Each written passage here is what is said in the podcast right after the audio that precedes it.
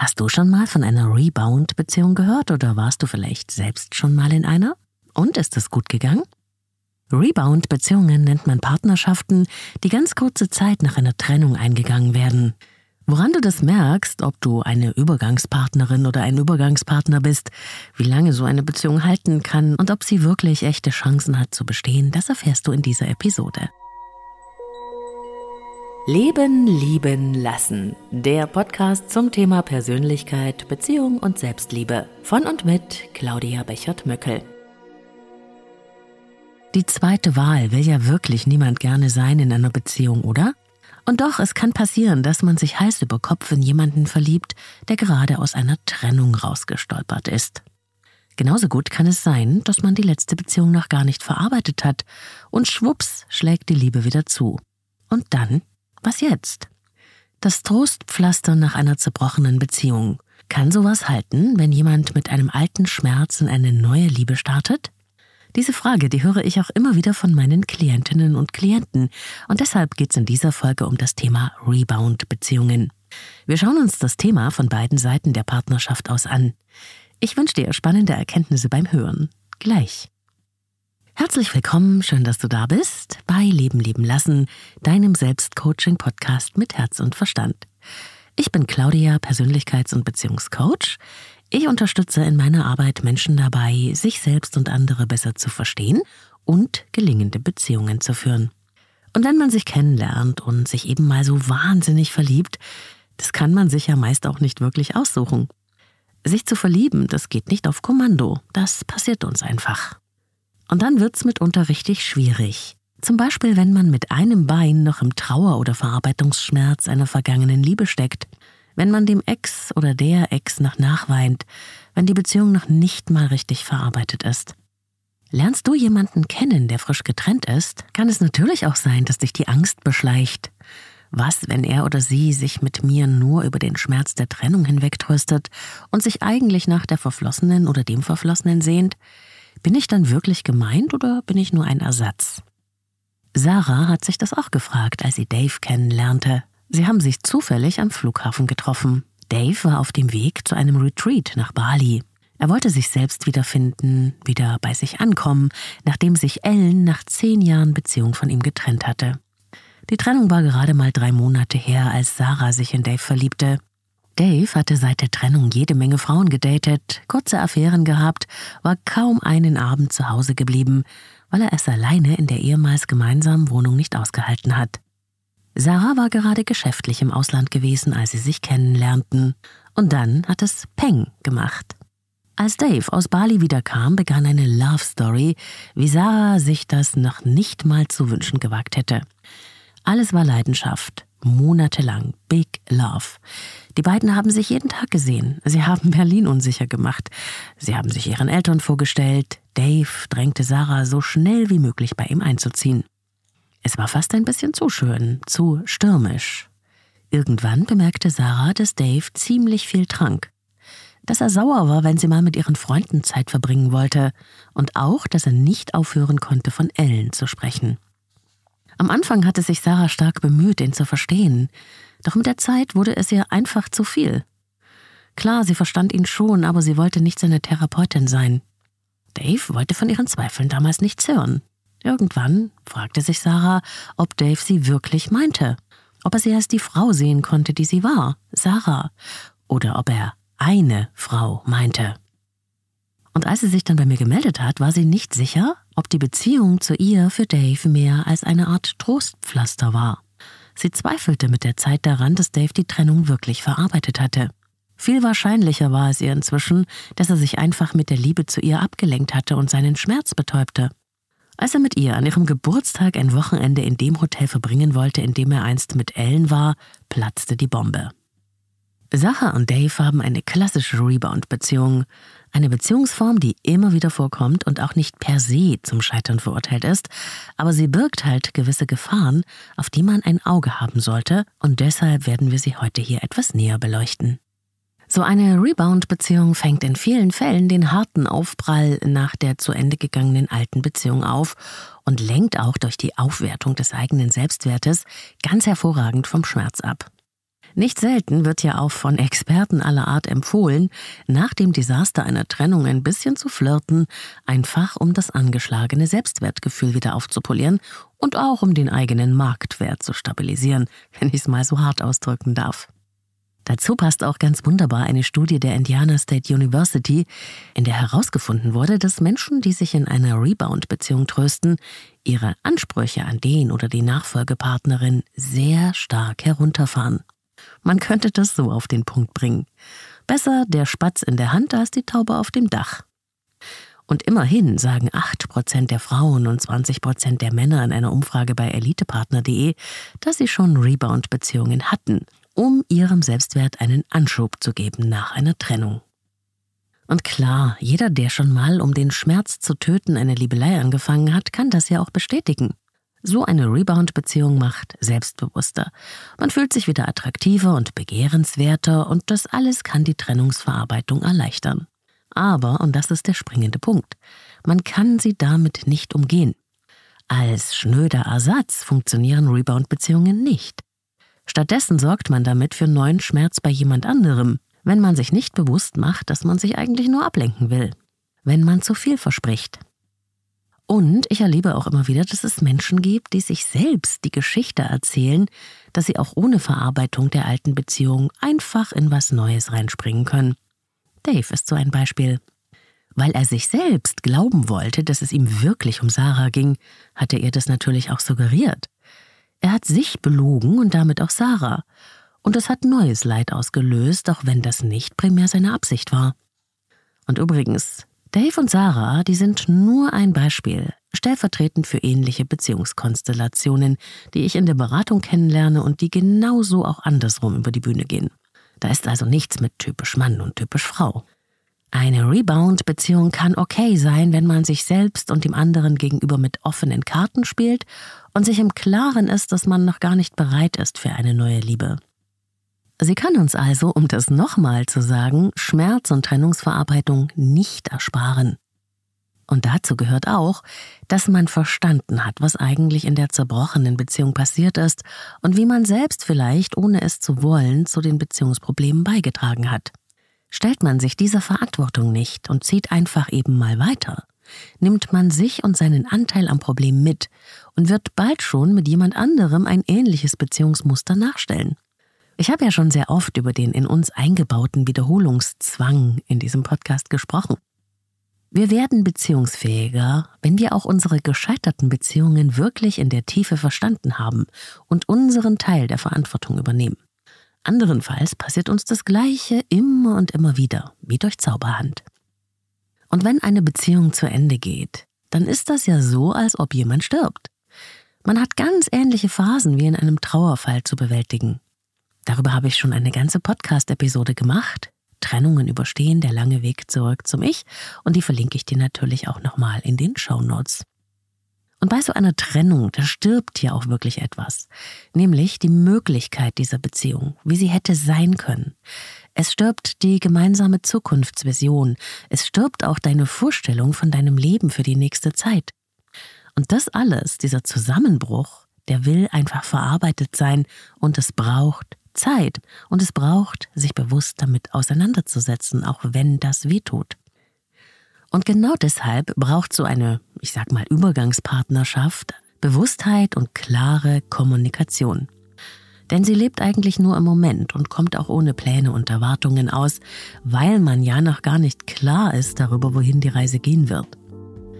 Sarah hätte sich darauf nicht eingelassen und Dave hatte gar nicht verstanden, dass er eigentlich mit Sarah einen Ersatz für Ellen sucht. Und das war hier das Problem.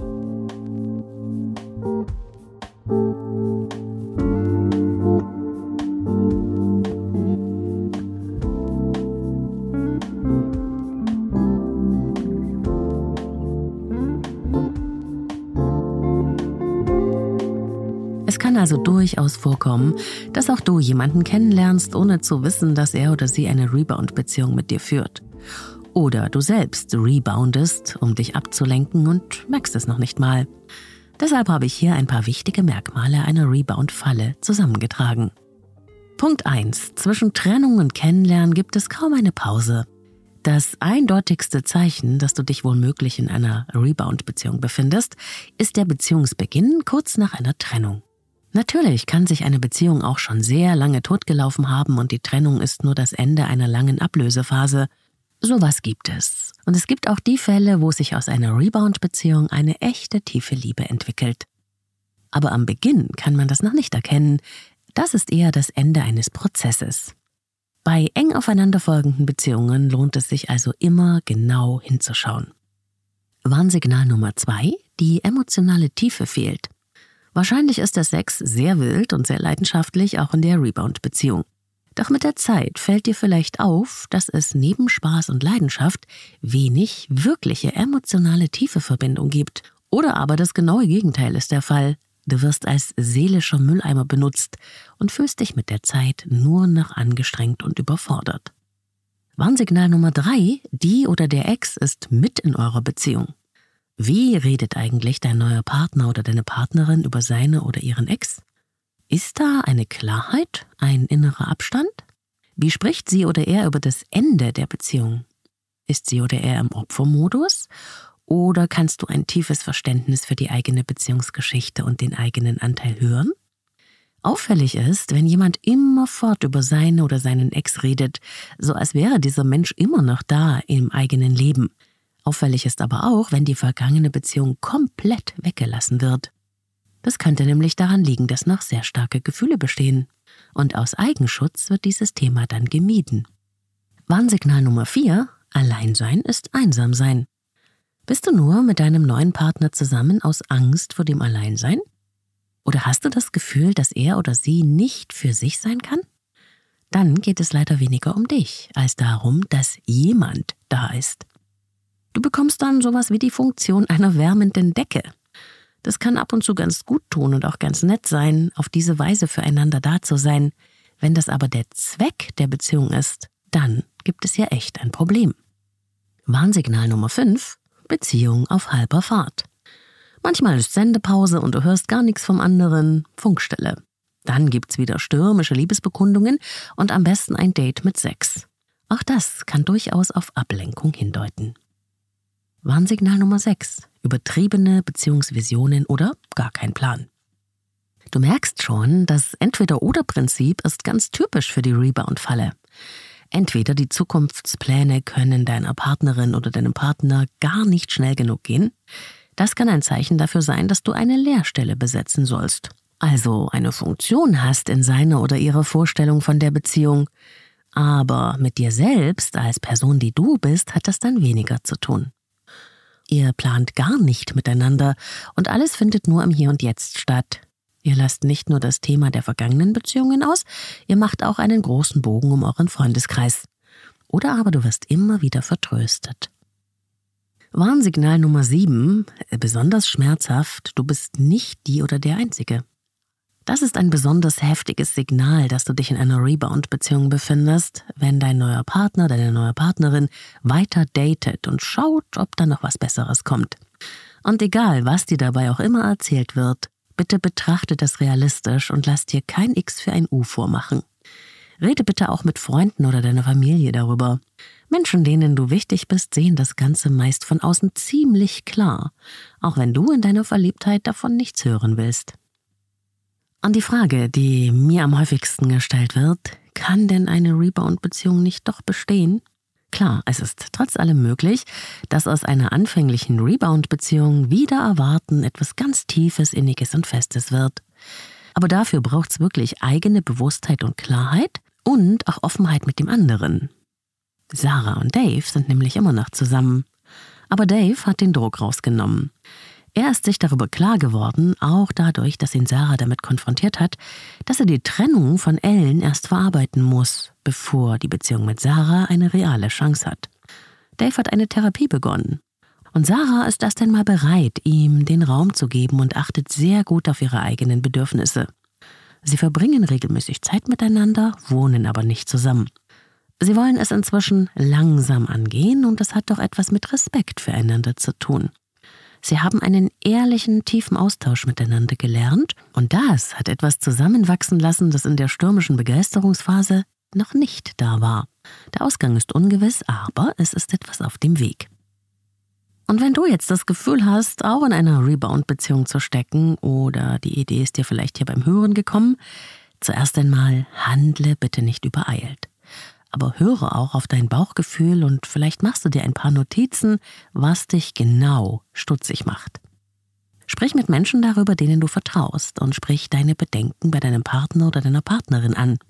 Manchmal sind es einfach nur Missverständnisse, manchmal kann es andere Gründe geben, warum er oder sie dich noch nicht bei den Freunden vorgestellt hat, nicht über die Ex-Freundin oder den Freund redet und momentan keine Zukunft mit dir plant. So eine Klärung hilft auf jeden Fall und erspart dir das ständige Rotieren und die Zweifel. Und keine Angst, du kannst damit nichts verschlimmern, denn der blaue Elefant steht ja schon im Raum. Es wird nicht besser, wenn du so tust, als wäre er nicht da. Und ergibt sich tatsächlich aus einem klaren Gespräch, dass er oder sie kürzlich eine Trennung hinter sich hat, dann ist auch noch nicht alles verloren. Versuche Verständnis zu finden, anstatt Vorwürfe zu machen. Aber bitte sag auch klar, was du willst, was dir wichtig ist. Du solltest dich auch wohlfühlen in dieser Beziehung und nicht nur zurücktreten und wissen, was du brauchst. Und auch du solltest Einfluss auf die Gestaltung der Beziehung haben können.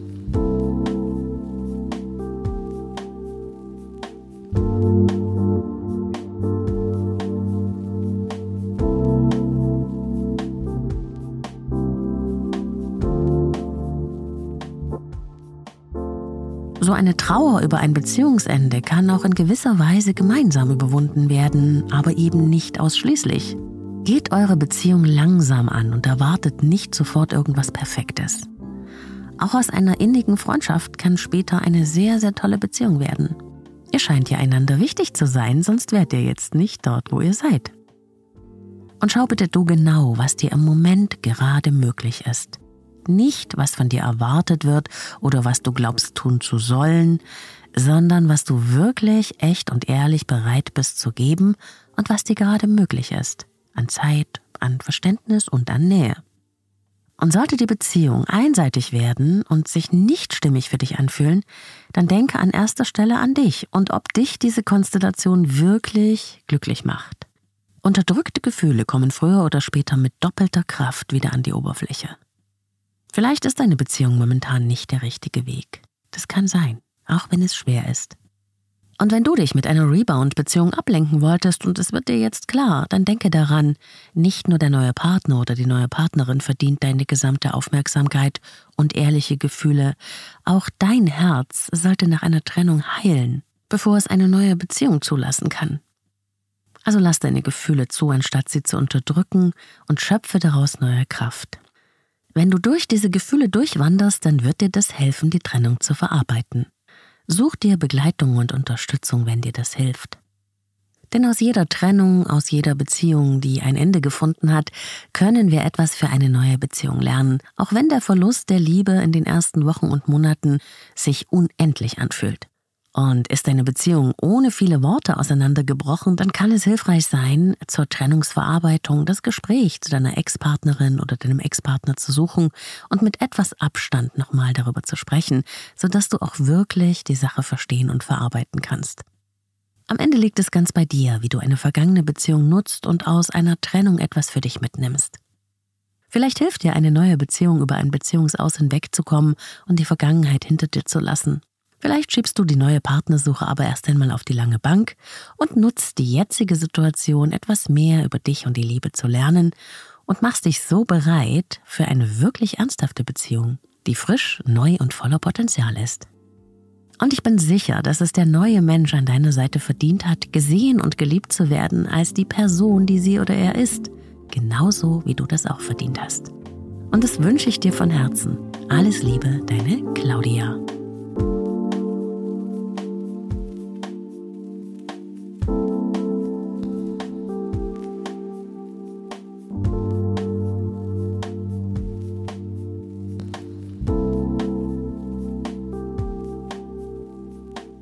Folge 178 war das vom Leben leben lassen Podcast. Wahnsinn, schon so viele Folgen. Und wenn dir das Thema Rebound gefallen hat oder du kennst jemanden, der das unbedingt hören wollte, dann teile die Folge per Messenger oder in Social Media Und ich freue mich auch über deine Bewertungen und Sterne, Likes und dein Feedback. Du findest mich auf allen Social-Media-Plattformen unter Leben lieben lassen Podcast mit jeder Menge Inspirationen und Impulsen rund um Persönlichkeit und Beziehung. Ich freue mich, wenn wir da in Kontakt kommen. Abonniere den Podcast, wenn du zum ersten Mal hier bist und gleich die heilige Glocke mit aktivieren, damit du die neuesten Folgen angezeigt bekommst. Ansonsten geht einem auch recht schnell mal was durch die Lappen, beziehungsweise man verliert sich aus den Ohren und das wollen wir ja nicht, oder? Ich habe ehrlich auch ziemlich lange gebraucht, um die Sache mit der Glocke zu kapieren, aber ich stehe generell manchmal ein bisschen auf der Leitung, wie du gleich noch hören wirst, wenn du Lust auf eine Story aus dem Claudia-Universum hast. Vorher aber noch schnell dieser Hinweis. Alle Infos zu mir und meinen Beratungsangeboten, Newsletter, geführte Meditationen und viele Blogartikel gibt's auf leben-lieben-lassen.de, meiner Website. Und dort kannst du auch dein persönliches Kennenlerngespräch übers Kontaktformular vereinbaren. Ich arbeite mit Einzelklienten und Paaren online und in Präsenz. Bitte aber Geduld mitbringen, es wird nicht ohne Wartezeit gehen. Alle Kontaktmöglichkeiten findest du in den Shownotes dieser Episode. Und was ich auch noch erzählen wollte, ich habe jetzt schon des Öfteren gehört, Claudia, sowas wie deinen Podcast müsste es doch auch mal von einem Mann geben. Kannst du da was empfehlen? Klar, auf jeden Fall. Ich bin ja selbst Podcast viel und gern Hörerin. Und ich kann dir die Kunst, dein Ding zu machen von Christian Bischoff ans Herz legen. Christian Bischoff schätze ich sehr, weil er einfach ohne so viel Getue die Prinzipien des stimmigen Lebens, von Beziehungen und auch die von Erfolg vermittelt. Er war mal Profisportler und das merkt man auch. Er weiß, was er will und er kann es eben einfach auf den Punkt bringen. So ganz anders als diese übliche Garde der Motivationsspeaker. Du weißt, was ich meine. Christian Bischoff füllt riesige Hallen und inspiriert auch sehr viele sehr junge Menschen. Und ich habe schon öfter daran gedacht, ihn mal als Interviewgast zu Leben lieben lassen einzuladen. Schauen wir mal. Die Kunst, dein Ding zu machen. Der Podcast von Christian Bischoff, ein ganz heißer Tipp von mir. Ich verlinke dir den in den Show Notes. So, und hier kommt zum Schluss noch die kleine Story mit dem auf der Leitung stehen und so. Ich schäme mich nicht dafür, aber es ist schon etwas schräg. Vor einiger Zeit, da haben wir im Freundeskreis uns darüber unterhalten, ob uns der WhatsApp-Status von anderen Leuten interessiert. Weil ich gemerkt habe, viele gucken da rein und mich hat das irgendwie nie sonderlich interessiert. Dann habe ich aber da reingeguckt, als wir darüber gesprochen haben und ich habe gesehen, krass, was die Leute alles aus ihrem Leben teilen via WhatsApp. Und bei der Gelegenheit habe ich auch entdeckt, dass viele der Podcaster, mit denen ich connected bin, ihre Beiträge aus Social Media im Status auf WhatsApp teilen. Und da dachte ich so, na, das ist ja eine tolle Idee. Nicht schlecht. Das könnte ich ja auch machen. Viele Klienten haben ja auch meine Nummer und es sieht ja nur der oder die, die dann auch in den Status reinguckt. Wenige halt, dachte ich. Es war also abends, so gegen elf. Ich teile einen meiner Beiträge von Insta im WhatsApp-Status und gehe dann schlafen. Früh, Schock. Um 6 Uhr hatte mir eine Frau eine Sprachnachricht geschickt, die am anderen Ende der Welt lebt und die ich schon seit Jahren weder gesehen noch gehört hatte. Wie sie sich doch freue, endlich mal wieder was von mir zu hören und so weiter.